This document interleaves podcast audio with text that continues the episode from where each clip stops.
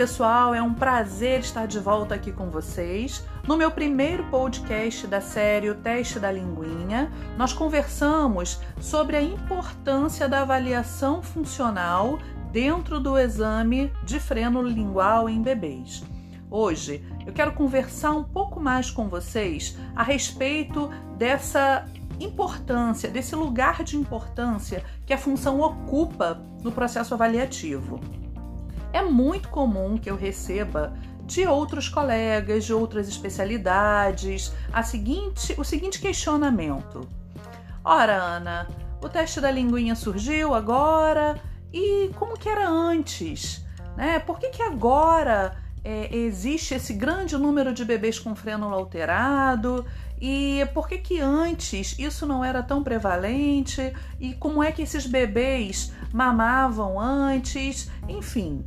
É, ainda há um questionamento muito grande relacionado à avaliação do frênulo, ainda há uma descrença muito grande com relação ao diagnóstico precoce, e isso é grave. Isso é grave porque a gente já tem comprovações por meio de artigos científicos, por meio da prática clínica, de que um frênulo alterado ele pode sim impactar as funções orais. E quando eu falo em funções orais, eu estou falando de sucção, ou seja, estou falando de amamentação, estou falando de mastigação, de deglutição, de respiração, de fala. Então, é um pensamento não apenas a curto prazo, mas em médio e longo prazo também. Antigamente, o que acontecia? Os bebês deixavam de mamar porque tinham um frênulo alterado? Logicamente que não. Um frênulo com alteração, ele não vai impedir o desenvolvimento das funções orais. Ninguém vai deixar, nenhum bebê, nenhum adulto, vai deixar de desempenhar suas funções. Então, a sucção vai acontecer, a mastigação vai acontecer, como as demais funções. A questão central é a seguinte: as funções vão ser desempenhadas com compensações, com restrições de mobilidade, com recrutamento de musculaturas que não seriam necessárias entrar em ação caso esse frênulo fosse normal, por exemplo. E nós, o objetivo principal, né, o nosso objetivo principal é promover um desenvolvimento harmônico, adequado, otimizar o desenvolvimento das funções orais do indivíduo.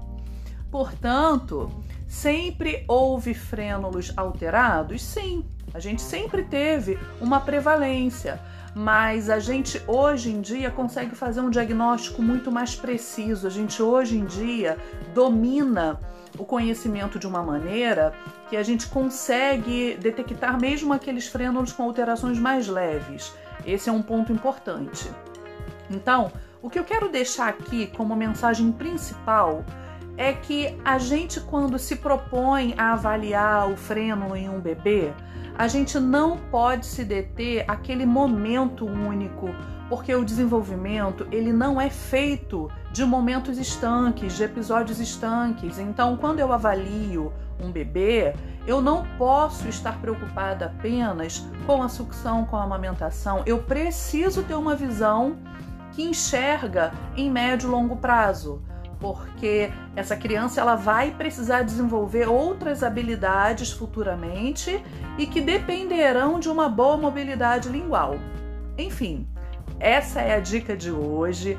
É, um, é uma dica muito mais para uma reflexão né, de como a gente tem conduzido esses casos nas nossas rotinas clínicas. Em breve eu tô de volta com mais dicas, com mais conteúdos sobre o teste da linguinha. Até já! Eu sou Ana Paula Nascimento, fonoaudióloga, e em breve eu tô de volta com mais conteúdo.